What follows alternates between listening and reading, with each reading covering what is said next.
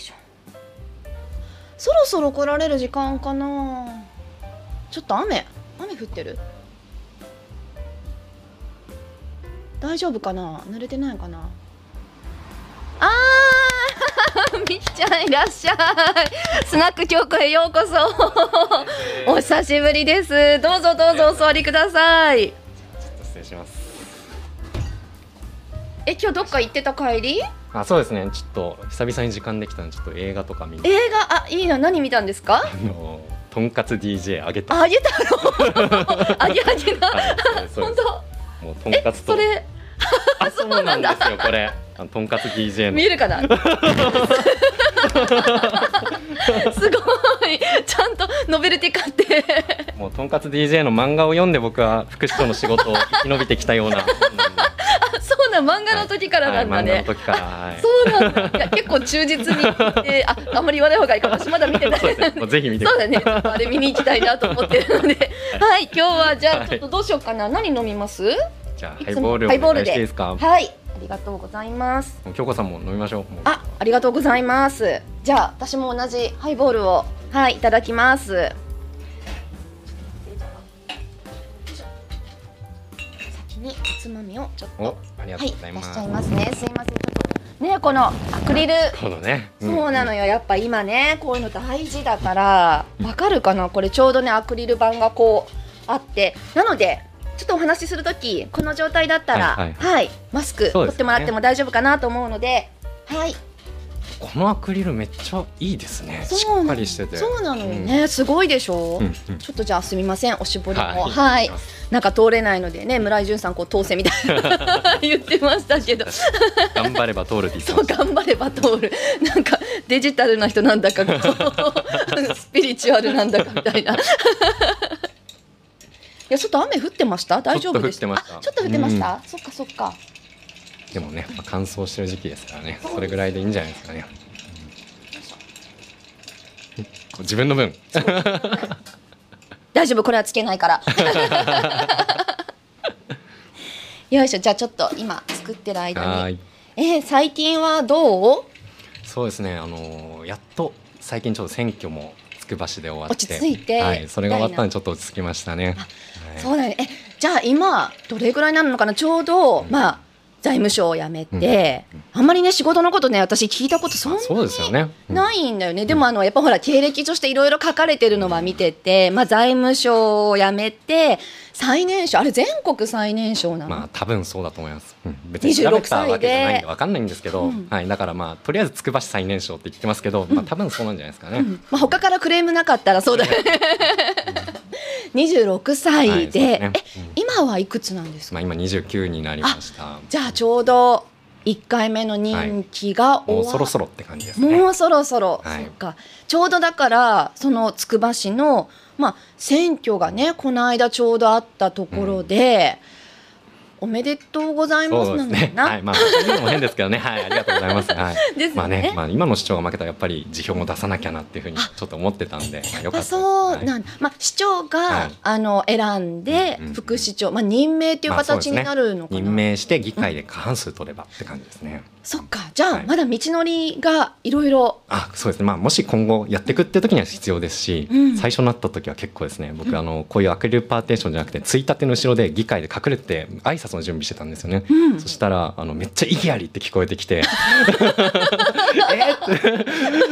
て。マジかって思ったらその時もう財務省辞めてたんで これはまずいっていうふうに思ったんですけどまあなんとかあの当時も4年前に可決されてじゃあその場で、ね。今からじゃあこれを、はい。あの議題にかけます、じゃあ皆さんどうですか、はい。って言ったら意義ありな声が、あ来まして、はい。そっか、ね、やっぱり僕それも仕方ないと思いますね、うん。やっぱりまあ当時、まあ、財務省も4年しかいなかったし、まあ、筑波の出身でもないっていうことなんで、まあ、むしろよくあうん。の可決していただいたなっていう、そっかむしろそんな感じですよね。そうなんですそうなんです。はい。レプゼン宇都宮だったんですよねうんもともとは。はいそうか。そうなんでじゃあ 筑波市にあの行こうと思ったの？そうですね。あの学生時代にうん。あの当時、まあ、役人になろうとしてたんですよね、うん。国で働く。うん。で国で働くとやっぱり政治家の人たちと付き合うことになるけど、うん。その人たちがどんなことを考えているのかってやっぱり分かんないじゃないですか、うん。選挙とかやっぱり公務員で手伝えないんで、うんだから学生のうちにそういう世界を見ておこうというふうに思って。ああなるほど。で当時全然会ったことなかったんですけど、今の筑波市長にメールを送って、へえ。えーなんか手伝わせてもらえませんかっていうふうに言ったらちょうど100日後に選挙っていうような時期でそうぜひ手伝ってほしいっていう連絡が来てでえーどっぷりともう選挙事務所に住み込みで手伝ってました。タイミングがすごくあったそうなんですってことそうなんですね。あじゃあちょっとじゃあはい改めて、はいスナック京子ようこそはーい乾杯。もう普通に飲んじゃう感じなので。はいですね。はい。そっか。じゃああのえなんでそれがじゃあつくば市だったのかっていうのは？それは一つはやっぱり僕ですね結構科学部とかだったりして、うんうん結構研究大好きだったんですよ。えば化学の方、あのじゃなくてサイエンスの方、まあ、サイエンスですね。はい。でですけどうん。あの高校の時にうん。結構当時とかもやっぱり科研費とか削られてるような時期で いうのやっぱり問題意識感じていて、うんうん、自分が研究者になるんじゃなくて、まあ、周りでやっぱりなる人なるつもりのやつが多かったんで、うん。じゃあ僕は例えば財務省ってそういう予算やるじゃないですか。うんうん。だから国の制度の方からそういうことやりたいなってことを思い始めて、なるほど。でそれでやっぱり当時からやっぱり筑波って、うん。あのまあ、研究の街としてやっぱり憧れの街だったんで、うんうんやっぱり意識してたっていうのはねまずありますね。やっぱなんか最先端を、まあ、特にその研究とかの分野でいくうんうんうんうん。となんか最先端行ってるイメージあそうなんですよね。やっぱありますよね。はうん。であともう一個言うなら、うん。あのやっぱり当時あの、まあ、どの政治家の人たちのお手伝いしようかなっていう時に、うんうん。やっぱり圧倒的に強い人だとやっぱり学生とかが行っても本当ビラ配りぐらいですよね、手伝えることって。でですけども当時はあの今の市長が市議会議員をちょうど辞めて市長選を目指すっていう時期だったんで、うん本当ゼロからスタートみたいな、うん。本当スタートアップみたいなね、うん。そんな感じだったんで学生でもやっぱりやれることが結構多くてだとまあ見込んだんですよね。じゃあいろいはい。ろその辺探して、はい。でどの人だったらみたいな。はで友達がたまたま筑波大にいて、でうん。彼のところでインターンしたんでちょっと僕もやろうかなって感じでなるほど。メールを送りつけたら手伝わせてくれたって感じ。そうかじゃあなんかあの出身ではなくてもいろんなゆかりがあったというか、縁があってつながっていったっていう感じだよね。はい。ですね。いやでもやっぱり筑波面白いですね。そういえば来たことありますか？つくばね、あのもうすっごい昔の話でいくといつですか？やっぱ万博じゃない？つく実はば万博。実は僕が生まれる前なんですよ。そうだよね。そうなんだよ、はい。だからちょっとすごい昔なんだけど、私あの時小学生だったかな、うんうんうん。で全然こっちの方住んでなかった多分福岡に行ったはいはいはいはいはい。んだけど住んでたと思来たんですか？うんだけどそっから。そうやっぱ筑波万博ってなんかすごいこう夢があるみたいな、うん。ね。うん。え今ってさあんまり万博って、まあ、あの大阪とか結構ゆかりがあるところでこれから行われたりとかするのではい名前も知ってるし期待もしてるんだけど、正直こうあんまり何をうん。してるかってちょっとこうわからないことが最近は多かったけど、はいはいはい。なんか子供の時の筑波万博はめちゃめちゃ夢があって絶明対行きたいって言っねて。うん、未来を先取りするっていう感じのね。そうん。ないやだから覚えてるのがでっかい観覧車、はい。あれ今多分大阪のエキスポランドとかにあえマジですか？かなあれ。すっごいでっかい観覧車で私高所恐怖症なんだけど、それに乗ると宇宙食がもらえるって。すごい高かった。500円のともう今は500円の観覧車って安いけど、はいはいはい。昔の500円って結構高くて、はいはいトータル1000円。だから500円プラス宇宙食500円、うんうんうん。でプラスで払うと観覧車に乗りながら宇宙食が食べられるって。すごい体験ですねそれは。いやもう今思えばあれカロリーメイトやんなっていう。そんなオチが。カロリーメイトまんまかわからないけどはいはいはい。そういうこれなんて食べ物なんやろうっていうようなものを食べえて、いやー、それは未来ですね、覚えてるのってなんかその未来な感じ、はいはいはいっていうのは子供ながらにすごい覚えてて今でもあの JAXA の,、はいあのまあ、子供が社会見学で行くような、ああの辺とかでやっぱりちょこちょこ今でも行きますあの見学めっちゃ楽しいですね楽しいよね実はあそこの売店でいまだに宇宙食買えますからねはい。売ってた。スペースたこ焼きみたいの売ってますよ。いやあのね買ってみようか。ネタとして買うべきかと思ったけど、やっぱまずい思い出しか あの美味しまずかったんですか？なんかね子供の時にはい。カロリーメイトみたいなものって、まあ食べないですもんね。ないようんうんうんうねん。もっとこういうなんかなんやろ何を想像してたのかな？なんかもっと違うものを想像してたから はいはいはい。こうチョコレートのちょっとこう何かとか全然違って、なるほどなるほど。えーこれ500円？みたいな。もう親もお金払ってがっかりだし 私たちもがっかりだしみたいな。うんうんうんいやでももうその当時からだからはいはいはい。こう未来ってイメージはすごくあったってなるほどなるほど、ねうん、でも例えば僕だともう85年以降に生まれてるんで、うん。やっぱり万博のイメージでは全然ないんですよね。でまあ研究所がいっぱいあるっていうイメージで、うんうん。まあ大学がねあったりとかってイメージですけど、ね跡地で何かやってるってわけでもないしね。だからやっぱりむしろ今こそ本当にちゃんと科学の街としてしっかり発信していかないと、うん。もう昔だったら万博やった街ってみんなが知ってたけども、うん。知らない人がどんどん増えていく時代なんでやっぱりそこの発信をしっかりやっていかなきゃいけない時代に来てますえでもなんかこう科学だけじゃなくって、うん。やっぱつくば市ってなんかこうすごく最先いろんなことでこう新しいことやっていこうっていうイメージがすごくあるけど、ね。だからこの間の選挙でもインターネット選挙？あそうですね、うん。あの実はあのまあ筑波でね、うん。あのまあインターネット投票あインターネット投票か。やってるんですけど、まあ実際の選挙にはやっぱりまだいろんな制限があって使えなかったんですよ今回の選挙。うんうんで結構、まあ、選挙って職員が大変で、うん。あのー例えば投票の集計作業とかって、まあ、市長はこの前、まあ、10時とかに出たかもしれないけど、うん。市議会議員とかってもう日付変更しないと結果が出ないみたいな感じでもう職員総出でやってるんですよ、うん。集計作業を。うんでやっぱり電子化できたら、うん。そういうのも手間がなくなるしあとこういうコロナの時にもやっぱり行かなくて済むじゃないですか。うん。でやりたいなっていうふうに思って実証実験やってるんですけど、うん。まあ、まだ、まあ、例えばですけど今って、あのーまあ、一応条例改正を自治体がすれば、うん。ある程度電子でやっていいっていうふうなルールになってるんですよね。うん。うん。だけど実はですね国の方のルールが、あのー電子投票はいいけど投票所でないとダメってなってるんですよ。意味ないじゃんみたいな感じですよね、まあ、かつてそれでやった自治体とかあったらしいんですけど。でまあそういうのはまあそそうね。こっていうそこって感じが感じなんですけど。するね。はい。うんでまあまあそういうふうな制度になっていますけど、まあ、いずれまあ変わっていくんじゃないかなというふうに思って実証実験やってましてやっぱり事例があった方がそれをもとにあの政策作れると思うので、うんでまあ筑波の場合はあのブロックチェーンとマイナンバーカードを使って、うん。まあ、すごい。1人1票確保した上で そうなんですそうなんです、はい、やっぱり改ざんされちゃうとね、うん。良くないですからね。うん。はいまあ、国によっては結構もうメールで投票を在外の人は認めてる国とかあったりするんですけどやっぱりただ送るだけじゃ改ざんされるんじゃないかなみたいなちょっと怖いじゃないですか。うん。なのでまあブロックチェーンでまあしっかりとその改ざんされないのを確保するって大事だなっていうふうに思っててやってるって感じえですね。その投票所に来てっていうのは、うん。うんはえどういうこと？その、うん。例えば何かコンピューターを使って、はいはいはい。もしくはスマートフォン使って、なんかやるときに、この場所にいなきゃいけないってこと、はい、あの一応その国の公職選挙法の方はあのまあなんかパネルみたいなものを投票所に設置してピッてやるようなことをイメージしてるんですけどなるほど、まあ、そういう制度作ってからもうだいぶもう時代が経ってるじゃないですか。まあどうせあれも Windows とかで動いてるけどね、であの筑波だともうあのスマホでやってます。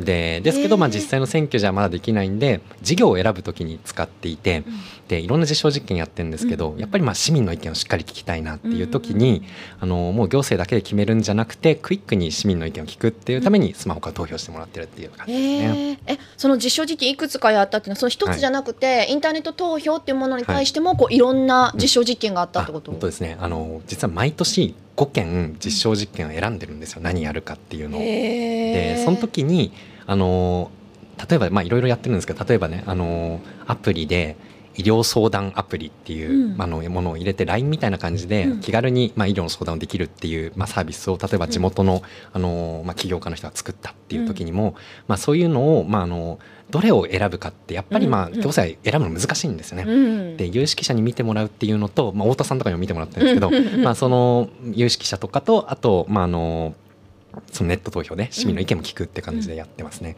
でやっぱりお金も税金がかかる事業なんで、うんやっぱりその時に一人一票確保されてないでなんでしょうなんか組織票見たくなるとやっぱり良くないじゃないですか。だからそこはやっぱりマイナンバーカードで一人一票確保したりとかやってますね。うんやっぱ今もね、うんちょうどなんかそういうまあインターネットじゃないけど、そのなんか投票の仕組みで例えば改ざんがどうだとか、はいはいはい。こう騒いでるこう、ね。お国もあったりとかもするけども、ね。やっぱそこって、うん。その一票って間違いが絶対あっちゃいけない、普通だとさこう例えば何かやるときに100%ってやっぱありえなくて、はい。何パーセントかはちょっと間違いがあってうんうんうんもっていうところを見越して何か進めていくけど、選挙ってそういうわけにいかないよね。だからねまあでも一方でやっぱり新しいね投票の仕方をするっていうと、うんやっぱりいろいろやっぱりいろんな反対が発生するんかもしれないですね。実はですねアメリカってうん。州によって、うん。あの選挙の方法を変えられるんです。選べるんですよ。あそれまたはい。条,、条例みたいなの？そうなんですそうなんです。州のまああの何でしょう規則を作って、うん。でまあ郵便投票をどのように使うかだったりとか、うん。あとはまああの実はまあ在外の人のメールでの投票ってアメリカでも一部の州では認めてたりするんですよね。うんうん。であとはあのスマホを使ったあの今までは在住の人はやっぱり結構厳しく、まあ、うん。なかなか使えなかったんですよね。うん。あの最近初めてあのその州に住んでる人もうん。携帯で投票するっていうことがアメリカのある郡でできたんですけど、やっぱりそれも最初あの実験的にやったみたいで、うん。なんかねアメリカっていろんな公職の仕事をやっぱ選挙で選ぶ傾向があって、うん。もう全然なんか誰も意識しないような役職の選挙があって、今まで投票率が0.5%ぐらいだったらしいんですけど そのに選挙でとりあえずネット投票やってみたって事例が今年出たみたいですね。うんえ他の国だとさそのあのアメリカとかとはまた違っていろんな国でも、うん。例えばなんか実証実験する時とかでも、これって一社を決めて、はいはいはい。それでなんかこううん。まず普及するっていうことをちょっと目的にやったりすることってあるけど日本ってやっぱ一社になかなかこうそうですね。決めてやるって難しいけどそれはもうあの国だけじゃなく自治体レベルでもはい。やっぱそこって難しいの？そうですね。やっぱりあのーまあ、お金がかかると、まあ、みんなの税金なので、うん。やっぱりどう使うかっていうのはやっぱり公平性が求められるんですよね。うん。なので、まあ、うちの場合はあの、まあ、さっきのその有識者とうん。その市民の投票によって選ぶっていうことをやったりとか、うん。あともう一個なんですけどもうもはやうん。税金使わなくてもいいと思ってるんですよ。うんうんうん。で例えばうちの市って RPA の導入とか日本で最初にやったんですけど、うん。うんあれとか実は無料でやってもらっていて。でなんでそういうのができるのかなっていうのは、あのまあ、行政って結構いろんな案件を入札とかかけるときうん。に実績をやっぱ重視するんですよね。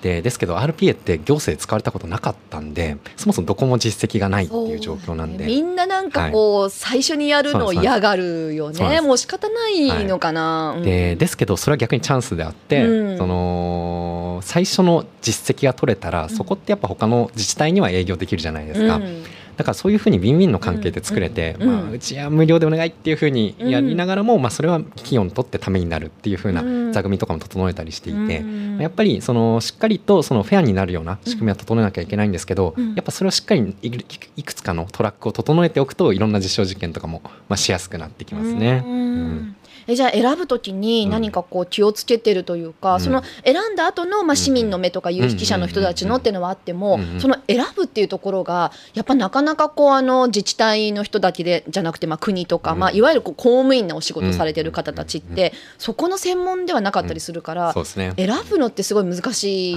結局そこがあるから一社になんか肩入れせず、はい。お金で安いとこみたいない。やいやそんな決め方そろそろやめませんかみたいな感じするけど、そこって、うん、どうなのかな。まあ、だからこそまあ有識者にも、あのー頼みますし、うんそれだけじゃなくてあのやっぱり外部の人材をつくばしはやっぱり入れるようにしてますね。あうんそうだよね、はい。結構外部の方、あの、はい。本当にあれは公務員の方になはい、るの、もう公務員として役職入ってもらってて、まあ、昔ながらの顧問みたいな感じでやっぱり筑波大の先生に IT 部門のあうん。のトップとして入ってもらったりもしますし、うん。それだけではなくて新しい制度でまあまちづくりアドバイザーっていう制度も作って、うん。でまあ、そうすると、まああのですね勤務っていう条項を外してるんですね、うんその条例の中で。でそうすること公で務員なんだけど、勤務しなくていいってして るそれすごいね。はい、なので、まあ、例えば東京とか人によってはポートランドとかにいたりしたんですけどでそこから筑波の仕事をしてもらうことをできるようにしてるんです、えー。やっぱいい人材取るにはやっぱりそういうとこしっかり制度作っとかないと来てもらえないっていえうのがあります副ね。副業ってこと？まあ副業ですね、はい。うん。でそういうアドバイザーの仕事は副業もできるようにしているっていう感じで、まあ、一方でまあその市にずっとどっぷり仕事してもらうような、うん。あの人気付きの職員とかもどんどん採用してスタートアップだったりとか、あとですねファンドレイズとか結構珍しいんですけどそういうのもやったりしてますね。えやっぱりなんかその新しいことがこうできるっていうところがもともとあのつくば市さんにはその学生時代の時はいにまあお世話になってたっていうのがあってその後やっぱ財務省にいてうんうん。4年間はい。お仕事してもう一回うんそのつくば市の仕事をするってそうそうそこはなんかやっぱつくば市でもう一回こういうことをしたいっていうのがあったのかそれともやっぱ財務省を経てはい。何か変わって、新たな気持ちでつくば市選んだのかっていうとそれは、うん、そうですね。あのーやっぱり一つはそのやっぱ財務省働いたからこそっていうのはあるかもしれないです。あのーさっきもまあ高校時代とかにうん。仲間が研究者目指して、うんうんうん。ちょっと僕は役割分担でうん、ちょっと別の道を模索みたいなことを話しましたけど、うんそれはまあ今の仕事も同じで。であの、まあ、財務省もしくはまあ霞が関にうん。いっぱいまあ仲間が活躍していくという中で、うんうんやっぱり政策を作る時に結構いいじ事例があった方がやっぱり作りやすくはなるんですよね。まあそういった意味でまあ地方にいることってすごい日本にとってもなんかいい役割分担できるんじゃないかなってこともやっぱり働いてる時に思ってましたし、あとは結構制度をまあ作ったりとか、あの予算を作ったりする時って国だと本当にもう根回しの先だけで数百みたいなね。そんな感じですからね。だからそうするのとはちょっと別の世界も見てみたかったっていうのはありますね。やっぱり自治体を経営して、まあ自分たちでまあ実ななんでしょう。一つ一つ事例を作っていく。うん。ででも今の時代だと、まあ、ある自治体で作ったものってその自治体にはとどまらなくてすぐ情報がいろんな自治体に拡散するんで、うん。うん。そこでどんどんコピーしてくれたりとかもしくはまあその事例をもとに国が政策にしてくれたりとかするんで、うん。やっぱりまあ一自治体だけの仕事にとどまらないっていう魅力があるなって当時思ったんですよね。え自治体を経営するって今ねみきちゃん言ったけど、はいはいはい。それってみんなそういうふうに思ってるの？なんかすごいこう、あの当たり前なようで、はいはいはい。自治体を経営するっていうのが、そのそうですよね。まあ、いわゆる公務員はい。の方からこう、うん。出てくる言葉にあんまり聞こえなくてなんかすごいえそういうふうに思ってんだって思ったけど、そうですね。あの例えばアメリカだとシティマネージャーっていう制度があって、うんうんうん。まあ、プロの経営者としてうん。自治体をまあ転々と渡り歩くような人もいたりするんですけど、うん。もう日本だと、まあ、副市長はほとんどがやっぱり生え抜きの市役所の職員がまあやると。そっか。で、はい、市長とまあ組織のつなぎ役をやるっていうのがまあよくあるパターンですよね。ねはい。まあ、ですけど、まあ、だんだんあの民間出身の副市長が出てきたりとか、まあ、あの国から、まあ、あの出向で来たりとか、まあ、僕みたいに辞めてくる人ってまだまだ少ないですけど、うん。まあ、すいろんなちょっとバリエーションが今生まれつつっていう感じで、まあ、僕イメージとしてはまあ COO みたいなそんなイメージですね。うんなるほどね、はい。やっぱじゃあなんかこうマネジメントするとか、まあ、経営しはい。て何かを変えていくみたいなことは、うん最初にこう目標としてこうはいつくば市に入ったってそんな感じ、もうそうですね。うん。やっぱりさっきもちょっと話題になりましたけどつくば市は今本当に、まあ、万博からもう月日も経っているという中で、えーもううん10年やもんはい、ね、やっぱりまあ今岐路に立ってんじゃないかなっていう感じはありまして、うん。例えばなんですけど、まあ、当時、まあ、アジアで最大の研究都市じゃないですか。で今中国の北京の近くとかに筑波をモデルにした街ができてるんですよね。うんまあ、雄安新区っていうんですけど、でまあ、それにも限らず、まあ、やっぱりその研究をまあやってる都市っていうのは世界でどんどんライバルが増えていて、うんまあ、研究者の奪い合いも行っていたり。でそういう中でまあ市役所として何ができるかなっていう時って、うんあのーまあ、別に研究の水準は市役所は上げられないじゃないですか。でですけどやれることは結構いっぱいあると思っていて、うん。まあ、研究者が住んでてまず住みやすいだったり、うん。もしくはさらにインスピレーションが湧くような街であってほしいし、うん。であとはまあ研究を作っ、まあ、成果を出した時にその実装とかをつくばしてやってみてそこからのフィードバックも得られるとかってうん。やっぱり研究水準を支える上で自治体ができることもあると思うんですよね。なるほど、はい、だからやっぱり憧れの街だったからこそ、うんうんうんうん。今の時代において、まあ、もっとその筑波の進化を発揮したいなっていうのがやっぱりありましたね。はい。そうかなんかあのちょっと研究とは違うけど例えばこうあのもう全国うん。いろんなところでやっぱ地方って街づくりとかってこうキーワードで言われていて、うんで商店街の活性化とか、はいはいはい。私もなんかそういう話をこう持ってこられたりとかすることもあるんだけど、はい あるんだけどでもさ商店街ってそこに入ったら儲かるから、はいはいはい。あの儲かるからみんなそこにお店を出してたわけであって、そうじゃなくてそこの商店街を儲かるために盛り上げようっていうのは、なんか民間がやることではない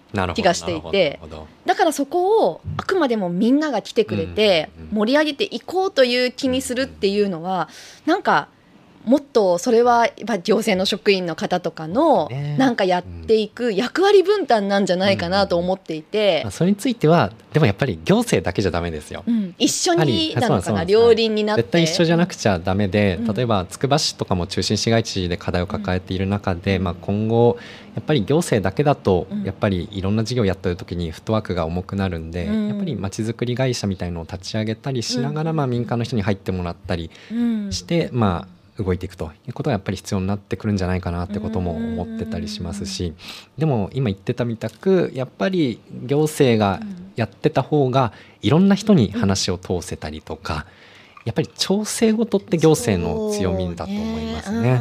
はい、そこは安徹底的にやる。心感もある。しそうそうそう。やっぱそこで本気でこうやろうとしてるんだとかっていうところも伝わってくるところもあるだろうし、はいですね。うんえなんか記事とかでねこういろいろ見てそうじゃああのみちちゃん来るからっていうんで、はい。なんかちょっとネットで なんか見たりとかしてたらなんかアジャイルって言葉が結構あのキーワードとしても出てきたりとかするんだけど、なんかその辺の話をちょっと聞くかそれともさっきちょっと言ってた、そのやっぱコロナ、のコロナ禍の影響でっていうところで、うん。やっぱどこの自治体さんも大変だったと思うんだけど、うなんかちょっとその話も聞いてですね、うん見たいなと多思って、分まあ両方につながる話なんで、うじゃあコロナの話とかも、うん。まあぜひしたいなと思うんですけど、あのー結構コロナの対策やるときにも、うん。やっぱり行政だけだと全然ダメで、うん。そもそもお金がないんですよね。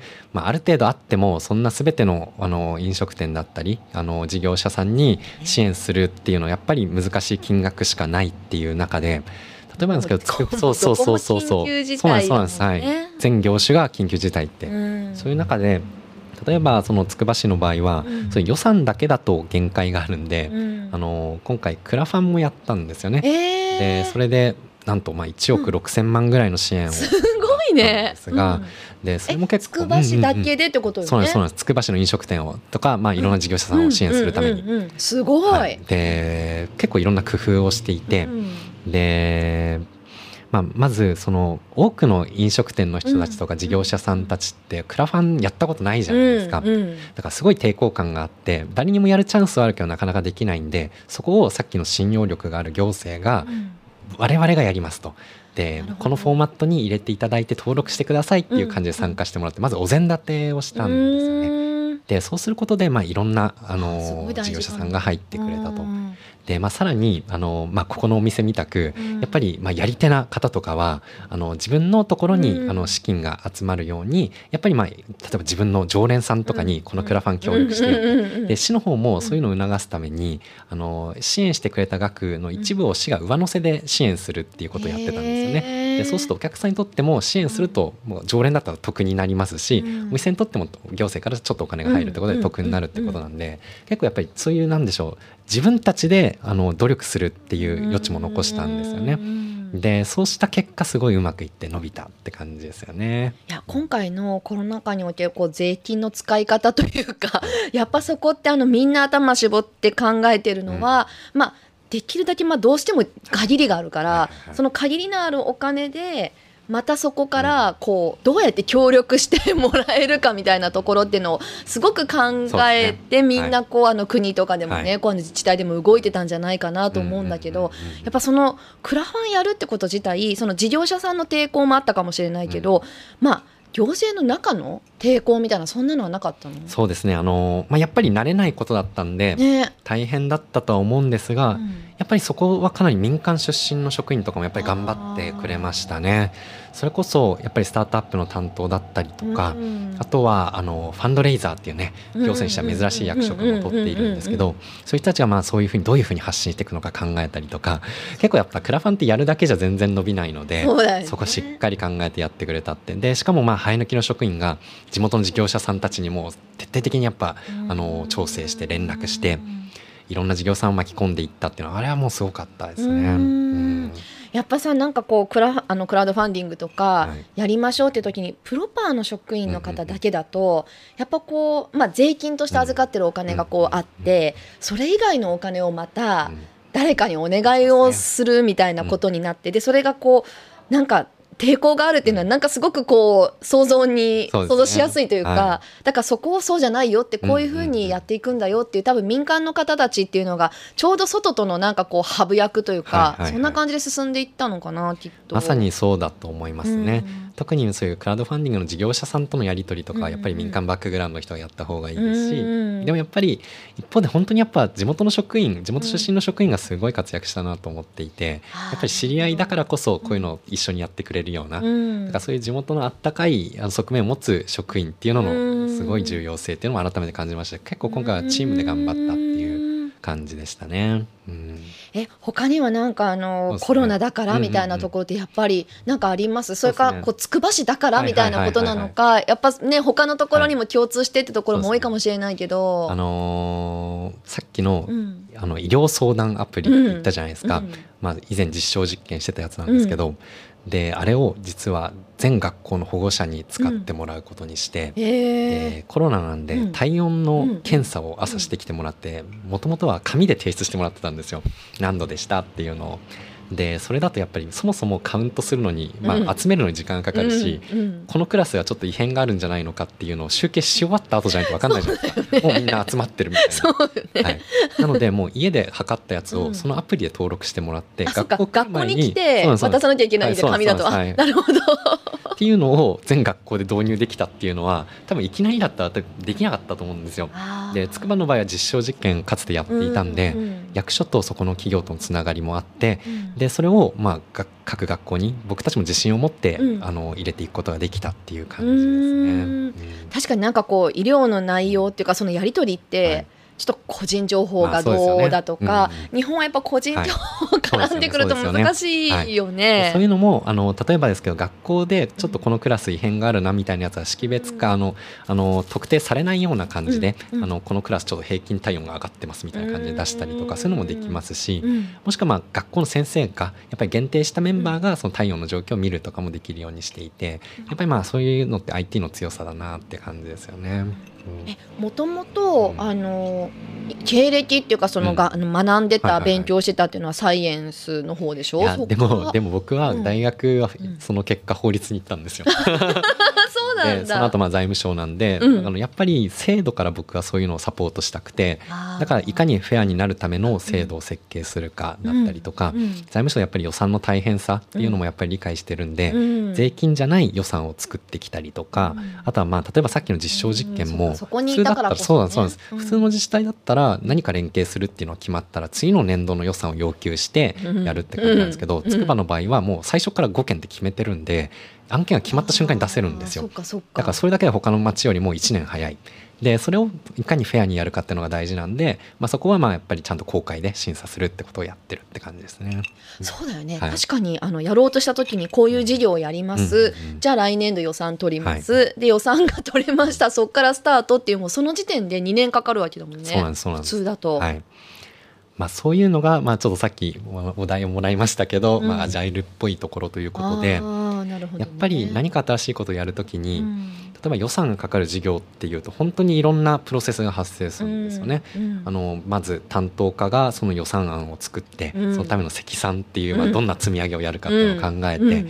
厳しい財政担当の査定があって、うん。うん。議会を通して、終わった後もまあ決算とかで審査をされていくっていう流れがあるんで、うん。やっぱりそれ以外のまあ流れも作っておくっていうのはすごい大事でだからまあ無料にさせてもらってやったりとか、うん。であとは行政って無病性って言葉がやっぱあるんですけど、うんやっぱり間違えづらいんですよね。うんだからまあ間違えてもいいようにもうもはや実証実験でやっていくっていうのはすごいやっぱり大事だと思っていてうちの場合はまあ何かやっぱりそれでうまくいかなくてもそこから考察を導いて、うんまあ、無料であればまあ次にちゃんとつなげていければっていうことも思っているんで、まあ、そういうふうにしていかにまあ行政がうんまあ堅苦しいところから少しずつフットワーク軽くなれるかっていうのを考えてますね。評価制度もさこう行政ってさ、うん。失敗しないことじゃない、はいはいはい。なんか失敗って全然悪いことじゃなくて、はい。そこから次にあの気気づきを得て、うんうん。当然あの改善していくっていうプロセスがないとダメだけど、まあ、PDCA ね最近そのあんまうん。良くないんじゃないかとか言われたりもするけど、はいでもやっぱりこうちゃんとあの検討仮説を立ててそれによってあの行動してみて実あの実践して、うん。で改善点を見つけてっていうのをずっとこう繰り返していくっていうのがはいはい必要だと思うんだけど、やっぱその評価制度が本当そうじゃないっていうところがすごくなんかミスマッチな部分なのかなと思うけど、うん。実はあのうちの市の場合、ん。あの普通人事のまあ評価と、まあ、どんなことを今年やっていくかっていう申告をまずしてそれを審査するんですけど、うん。そこの、まあ、何を今年やるのかっていう枠の中に改革の欄をつけてるんですよ。うん。で管理職とかは何をあのちゃんと課題を見つけてそれを解決していくのかっていうことをやっぱりそこを設定するようにしていてでむしろなんかそれがプラスになるといいなと思っていうんうんうんてまあさらにまあそれを別に失敗したからといって別にそれが悪いことではなくて、うんうんまあ、ちゃんとそれを次につなげていけるような、うん。まあ、実証実験の制度にしてるって感じね、やっぱそこまで考えてってことなんだね。だってそうしないとどうしたって回らないし、うんなんかこういうことやっていきましょうって言っても、いやいやそれで失敗したら俺の評価下がるんやろっていうと、まあそうですね。無理だよね。うんうん。えなんか聞いてるとさなんかその副市長の仕事の役割ってすごいなんかこうめちゃめちゃ多岐うんにまあ幅広いですよね。あるというか、はえどこの市町村でもそこまで副市長ってやるの、うーん。まあ僕はやっぱり COO っぽい副市長っていうふうに思ってるんで、うん。やっぱり案件によっては例えばそういうデジタルの話とか、うん。スタートアップの話とか、うん。そういうのってやっぱり難しいじゃないですか、新しくゼロから立ち上げるっていうんで。うん。うん。で場合によってはそういう時は自分でペーパー書くこともありますし制度もある程度考えてでも細かいところやっぱり僕自治体の制度わからないんでそこはやっぱり職員作ってもらったりとかっていう役割分担でやってたりとかしますね。でやっぱりそうですね。本当いろんなタイプの副市長はいるとは思います。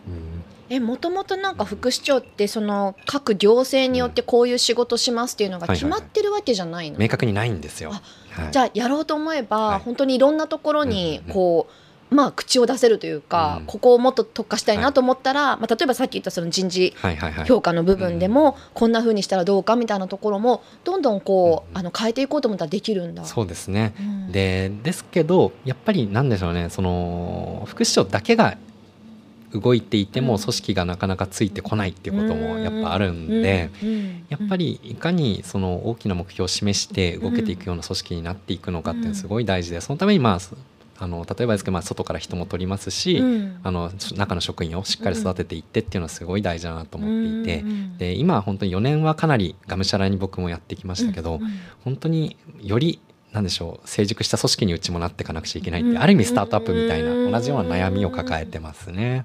えもともとみきちゃんがそのつくば市に入る前も、結構そういう先進的なことって結構行政としてそういうのをやってたの、そうですね。やまあつつくば市は結構すごいですね。やっぱりりあのさまざまなことをやっていてセグウェイが初めて走ったのね日本で。そこでうまくいったんでで日本全国に同じ制度が適用されてっていうことをやっていて。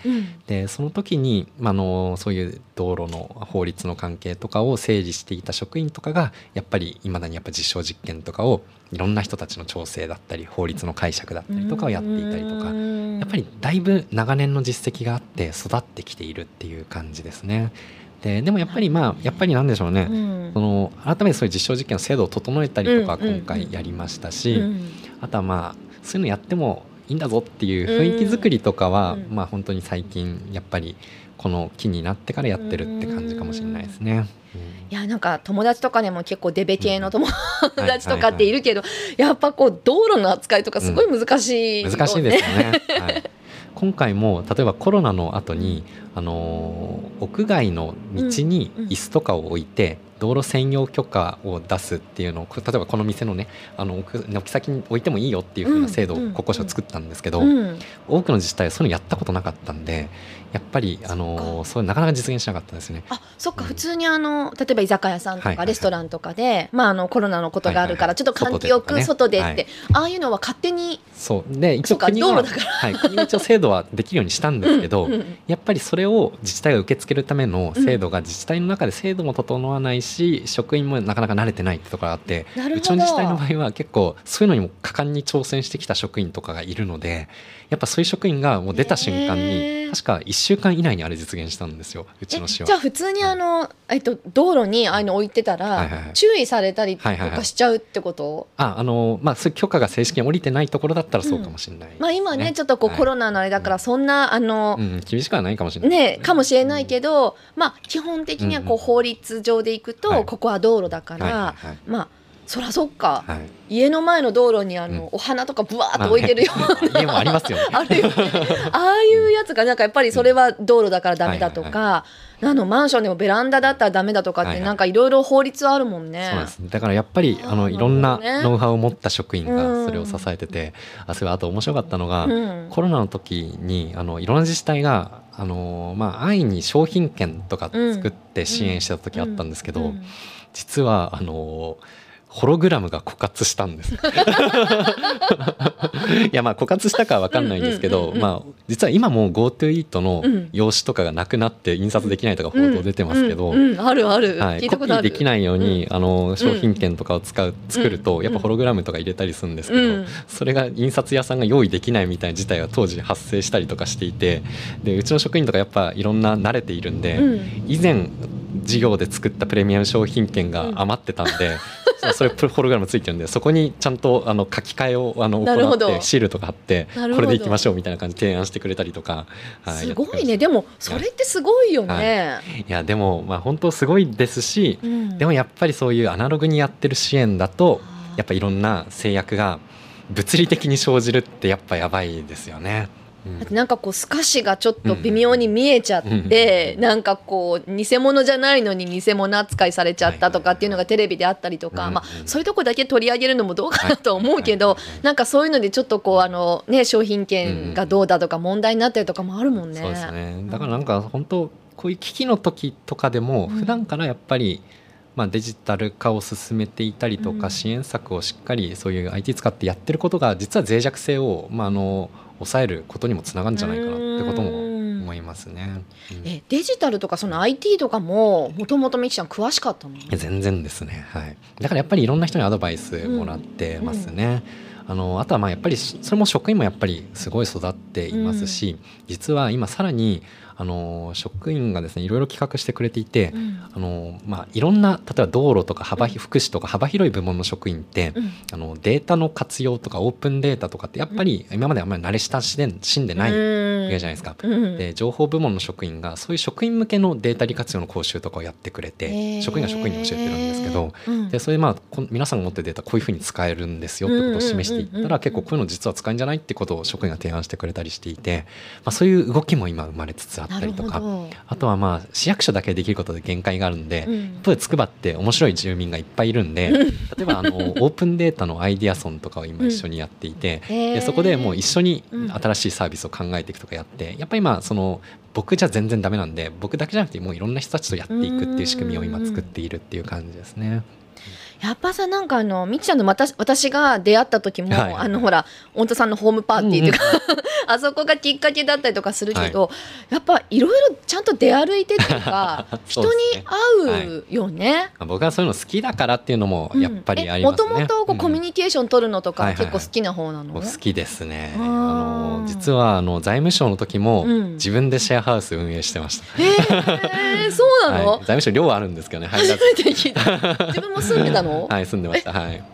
でまあ住んでまあ本当にいろんな分野の人たちに住んでもらってへー。で当時とかってやっぱりなんかもうめっちゃ疲れて仕事してるんで、うん。もう外の人と交流したくないぐらいの状況になるんですよね。なるよでねなると見越してたんでもう家帰ったら誰かいるようにしたし誰かが友達を連れてくるような 感じにしてました。すごいね。当時やっぱそういうの好きだったんでもうやっぱり毎週末なんか家でイベントやってみたいな感じでやってました。そうなんだ、はい。本当にコミュニケーション、うん。いや私とかはもうなんかエセコミュニケーション。エセコミ やっぱなんか会いたくないとか、なんかここは無理みたいな、うんうん。あるもんね。そうですね。シェアハウスに住むか。すごいね、はい、でもでもやっぱり自分でやっぱりこだわったものにしたかったんで、うん。自分で借りてで自分の好きな人たちに声かけて住んでたって感えじ。ね、そうなの？自分が例えばこう実家のお家とかそんなんじゃなくて、はい自分で物件探して、はい。はい。そうですそうです。はい。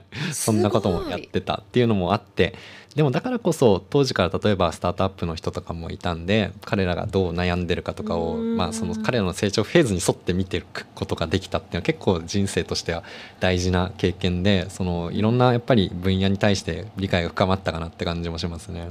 だってあれ運営していくのに結構、あのまあ、来る側はさ、うんうん楽しく来るかもしれないけど、はいやる側としたら家賃どうするとあか オーナーさんと契約どうするとか、はい。はいはいはい。まあ、また貸し、ねはい。ダメだったりするからそこの契約とか結構やっぱそれが法律の知識とかも生きてくるのかな。学生だったんで、うん。あの池袋で最初作ろうとした、まあ、最初まあいろんなところが断られちゃうんですね、そもそも。そうだよね。で学生の時作った時はもうちょっと池袋のめっちゃ治安が悪いようなエリアで始めました。そこじゃないと貸してくれなくて。だから難しいんだよね、はい。今のその普通の賃貸契約みたいな形の中に沿っはいはてシェアハウス運営ってなるといろいろややこしいから、そうですねでも本当ね。でもなんか今やってる仕事もなんか考えればなんかそれと似てるないとやか思って確かに。だって法律どうやってとか、もしくはそこ条例でうまくやるっていうところもまあ利用者さんとのねね。こう兼ね合いでやったりとでかさ、らに言うとそのシェアハウスってまあ住んでいてもうん。交流が生まれなかったらダメじゃないですか。うん。だからやっぱり配置とかを考えたりとか、まあ、そのみんながまあ何かあのコラボが生まれるようなちょっと企画とか考えたり当時とかしてたんですよね。で今も筑波も、うん。まあ、筑波ってすごい広大なそれぞれの研究所のキャンパスうん。に研究者の方々がいて、なかなかそのコラボが生まれにくいような環境にあるんで。うん。それでまああのいろんな 工夫してるんですけど結構うん。当時と実は似てるなとか思ったりとか、やっぱりまああの、まあ、イベントを開いて普段だったらまあ来てくれないような人研究者とかそういうところなかなか出てくれないんですけど、うん。 Maker Faire ってイベントをやってメーカーであれば、あのものづくりやってる研究者だったりとか地場の中小企業の人だったりとか、うん。うんあの結構、まあ、子どもたちもですね、うん。結構幅広いが人たちがまあ切り口によって、うん。まあ、参加できたりとかあとはまあ Artist in Laboratory とか、うん。まあ、そういうイベントをやって芸術家の人たちを研究者の人たちにつなげていって、うん。なんか作品を新しく作ったりとか、はい、やっぱりまあ余白を作って摩擦をそこに生み出すみたいなことをやってますね。昔も今も。そうなんだよね。あ、もう一杯。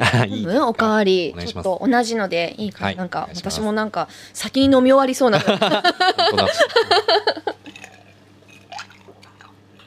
私もあのコワーキングがちょっと流行る前とかに、なんかこう日本でコワーキングをやりたいっていうまあ企業さんとかのなんか調査でちょうど海外のカンファレンスとか行った時にこうついでにあのなんか調査してきてって言われていろいろあのいろんなコワーキングアメリカとか見に行ったことがあったんだけどなんか日本語で言うと同じ釜の飯を食うってことなんだなと思って。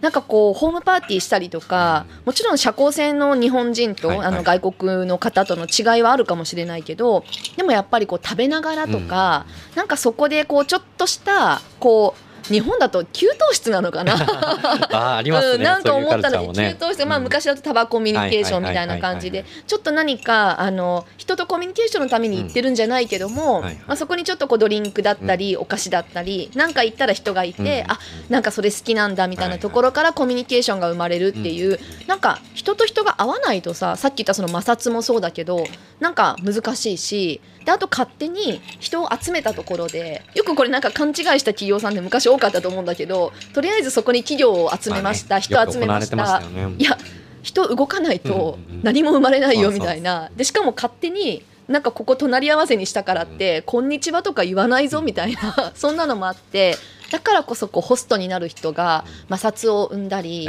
でこの人だったら摩擦が生まれるんじゃないかっていうのをきちんと見てないと、はい割とこう新人さんとか置いてさ なんかホスト役やらせたりとかするけど、いやいやそんな簡単なホストって仕事じゃないからみたいな。そうですよね。タブになるって、はい。そこそこ経験と場数もいるよみたいなのもあるよでね。すね。だから結構僕もそのさっきのいろんなイベントに出てるっていうのも、やっぱりそういうふうに見極めて筑波の、うんうんうん。まあ、エコシステムっていうんですかね。やっぱりこの人が加わったらもっと強くなるなみたいな人たちをどんどん連れていって、うん。別に移住してくれなくてよくて、まあ、その前の段階いろいろ連携できることなんでそういうふうに組んでいったりとかやってますね。そうだよね。住んでもらってっていうのどうしても自治体の人だと考えそうな気がするけど、あのそこのさ子供はい。子育て世代を増やそうみたいな、そうじゃなくまずちょっと緩く関わってもらってそこから何かがこう生まれていってっていう周りにこうまたこう住む人が増えてみたいなことになるんだよね、はい。きっと。だと思ってます。うん。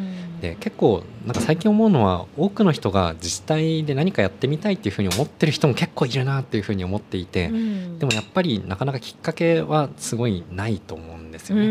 んだからこそやっぱりつくば市積極的にそういう機会を作っていきたいし、うんでそれはまああの外の人もそうですけど市民にとっても例えば研究者がいろんな開発をしていて、うん市で使えるかなっていうふうに思ったとしてもなかなか提案っていくのって億劫だと思うんですよね。うんでですけどまあそれを受け付けるっていう機会があればそれが年1回あるときっかけになるんでやっぱりそういうきっかけも適切にアレンジしていくとかってやっぱ大事だなと思いますね。なんかオープンデータとかでもねなんかこれを使ってこういう例えばアプリ作りましたとかっていうのを、なんか報告してとかって自治体の人に言われたりするんだけど、その報告の仕方があの市役所の問い合わせフォームから送ってってことだったりするのね。なるほど。いやいやいやいや敷居高すぎるやろって。こんなのつくこんなんでこんななんかちょっと自分としてはもうプロトタイプ以前のアイデアソンで出たようなアイデアとか、なんかちょっとハッカソン1日で作りましたとかそれぐらいのレベルのうん。ものを作りましたって問い合わせフォームからわざわざ。いや無理無理と思って。そうですね。いやまあうちでそれないかもしれないですけど結構似たようなことは結構ありそうなんでね。本当注意してないと結構あります一回そうやってなんか集まる場を作ってくれたりとかすると、そこで例えばちょっとこんなのやってみたんですって話せたりするけど、うんうんうん。なんかそこのだからこうちょっと連絡してっていうところのレイヤーとかなんか敷居が違いすぎる感じとか、はいやっぱその辺をこう埋めていくのにはやっぱり間になってくれるハブみたいな人がね必要になってくるとは思うな。そうでそれがやっぱり僕だけじゃ絶対ダメで、うん。もっとハブになれるような職員が、まあ、今も育ち始めてますし、うん。もっともっと育っていくといいなって感じですかね。うん。うん。えなんかもう辛いこととかいっぱいあったと思うんだけど はいはいはい。なんか楽しかったことってみっちゃんにとって、うん。こうし副市長やってて、はいはいはい。なんか一番楽しかったのって何？そうですね。いやもう、まあ、結構、まあ、楽しいことだらけなんうですよんね。うんやっぱりその例えばですけど、まあ、そういうスタートアップの政策とか始める時ってやっぱりゼロから立ち上げだから組織内組織外含めていろんな、あの大変さがありますけど、うん。例えばその着任してから創業の数とか実は2倍になったんですよね。へえでそれで作ったあのインキュベーションの施設とかも、もうほぼ満席になっているような状況で。うんやっぱり少しずつ筑波のエコシステムが変わりつつあるっていうのは感じますね。うんでやっぱりそういう自治体のやっぱり魅力って、うん。そういう変化が明確に見えること。打ち手が失敗だったらやっぱり全然うまく現れないですし、うん。何かやっぱり意味のあることができたんだったらちゃんと成果になって出てくるっていうのが、うん。やっぱり自治体はそこは面白いですね。うん。もう本当それがまあスタートアップだけじゃなくて、うんまあ、例えばですけど周辺市街地とかの,、うん。あの過疎化が進んでいるようなところでの街づくりだったりとか、うん。そういうところもやっぱり最近少しずつ商店街のその空き家を使った新しい店が出てきたりとか、結構いい流れができているので、うまあ、そういうのはやっぱ嬉しいですね。いやこう国の人とかねこうあの自治体の人とかいろんな人と私もまあなんか話す機会とかあるんだけどやっぱ何かを、いやそうだよね。あのスナックにねこう来てくれたりとかするんだけどでもなんかくまあいろんな例えばことをね変えていきたいとかやっぱ DX だとかデジタルでとかっていう人たちもたくさんいるんだけどやっぱなんか変えていくのって、トップダウンなかなか難しいなとうですねなんか勝手に思ってて。はいはいはいこう自治体とかから先進的な事例が出て、まあ、それをこう国がうまく取り上げてくれて、たまにね取り上げないこととかあったりして いろいろあるけどでもやっぱそこはねこうやるやり方が違うところはあってもやっぱなんかこう先進的な取り組みを取り上げてくれて、なんかそれが事例として他のところにも広まっていくみたいなやっぱそういう形で変わっていく、うんボトムアップなのかなと思うんだけど、そこってみきちゃんはおっしゃる通りだと思いますやっぱりあの明治大正昭和とかって国がやっぱりデザイン作って、うん。それをまあ広げていくっていううん。かなりトップダウンでやってたと思うんですけど、うだいぶ今もう制度が複雑になっていて成熟してきてるんで、うん。一個の法律を変えていくってそそこから手をつけるのって難しいんですね。ん。もう同行法とか本当パンドラの箱見たくなってるんですけど、はい、でですけど、まあ、やっぱり事例があるとうん。それがそれ変えていくきっかけになるし、あのまあ、それの確かさみたいなその、うん。あ意外といけるんだみたいなのが見えてくるってこともあって、うんだからそういうふうな本当役割分担でちょっとそれが他の自治体に広がって、うん。国もそれを参照するみたいな、うん。そういう流れがやっぱり、まあ、今の時代って結構生まれてますし結構そういうところに結構日本が変わっていくチャンスもあるんじゃないかなっていう気がしますね。うん。そうかこれからはじゃああの副副市長としてね、はい。またこっから頑張っていく形に、ね、なると思うんだけど、もっとなんか未来の話でいくと、みきちゃんはこうどうどういうふうにしていきたいの？いやーもう僕人生悩み中なんで相談に乗ってほしい。ところですけどやっぱりまああの僕のやってる仕事ってあんまり前例がないじゃないですか。うん。に辞めて副市長をやってっていう、まあ何人かしかいないっていう中で、うん。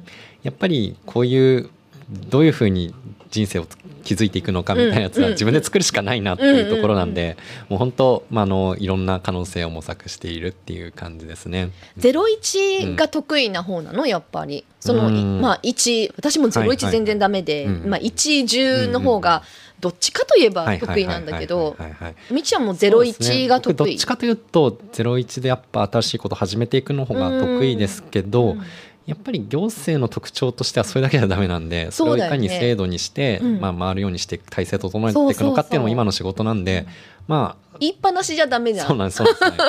ちゃんとそこから細かく現場に落とし込むみたいなところとしかも実績があってっていうところまで少なくとも実証実験に持ってくぐらいまでまあはなんか言い出したならはい見ろよみたいなはいはいこう空気があるんじゃないかなと思うけで本ど。当なんか実証実験で今日キーワードいっぱい出ましたけど、うんうん。多くの自治体が実証実験だけで終わることが多いんですよね。うんだから本当に大事なのは実証実験終わった後どうそれを動かしていくのかっていう座組を作っていてそれをまあ合理的な座組を作って実現しちゃうっていうのはやっぱり大事なんで、まあ、むしろまあ本当そこが大切だと思ってますね。うん民間からするとさ、うん。なんか実証実験ってすごくあのそこからうん。何かを広めていくためのきっかけだと思っはいてはいはい。だからある程度ちょっと無料だったりとか、はいまあ無料はねちょっといろいろしんどいまああのまあまあできるだけねね。あの少ない金額でこう協力してやってるつもりが、なんか行政の担当者は実証実験することだけが目的だったりとかっていうのを知って、そう目的でね。後でがっかりするとかもあるってねそういう経験した人多いと思うんだけど、うんうんうん。やっぱそうじゃなくてそこから先だよね実証実験、なんか便利な言葉で使うんじゃなくて、はい、でまあそれをさらにやろうと思ったら本当になんかなんでしょうね。そのトップだけが突っ走ってるような状況ってダメで、うんうんうん職員がもう自分事としてやっていくようにもうしないと、多分そういうことにはならないんですよね実証実験から先にっていうのが。ん。んででもやっぱりこの4年間今までやってきて、ちょっとずつ職員たちがもうちょっとずつじゃないですね、結構元からそういうタイプの職員も多かったですし、うん。だいぶもう自分事として今やっていってるんで、うん。またこれまで4年やってきたこととはちょっと違うフェーズにも入れるんじゃないかなってことも思ってますね。4年って期間はこうどうなの？長い？短いい？やめっちゃあっという間。短い、ね。うん。なん。か形にしていくのにやっぱり1年間でしょ、行政で考える時って、そうですねまあ、それが4回ってことだよね。ですけどやっぱり最初の1年とかはもう着任した時にはもうあの予算ができていたりするんでああそうかだからもうそれれの中でどう動くかみたいなのを考えますしうん。その次の年とかもやっぱりどういいことをやるためにはまあその体制を整えてとかいいメンバー揃えてとかやんなくちゃいけないんでもうそういう準備でもう手一杯みたいな感じででもう3年目とかやっぱり実証実験は少しずつできてきてけどまだ本格的にはみたいな感じなんで。聞いてると本当短いね。いやもう一瞬でしたね本当うに。んえ副市長はこれからもずっと続けていくそれともなんか次のステップみたいなのも考えてるの？それはあのまず次の期をやるかどうかということも。なるほど。そこいやいやそこはもう本当に、うん。例えば出たそういう案件が出たとしてもうん議会が、あの承認しないとやれないっていう仕事なんで、うんうんやっぱりこういう仕事は自分の意思だけではやれないっていうものではありますね。そうこそ、はい、市民の代表の議会が選ぶっていう感じであります。うんうんうんなんかつくば市以外にもあのやっぱ副市長だとつくば市がメインにしか難しいんだよね。なんか副業みたいなことはできないんだよね。いやあの制度上は全然できますね。あそうなんだ。はい、ただまあ僕がげん全然余力がなくて、うん。副業とか全然できなかったっていう感じですね。うんうん。もうここに飲むぐらいが 飲みに来るぐらいがですね、はい、できることかなっていう。わかりました。ちょっとじゃあまた次はあの副市長になってる時なのかな？なんかちょっとまた次のフェーズで、ぜひちょっと次の話を聞きたいと思います。はい、はい。今日はどうもありがとうございました。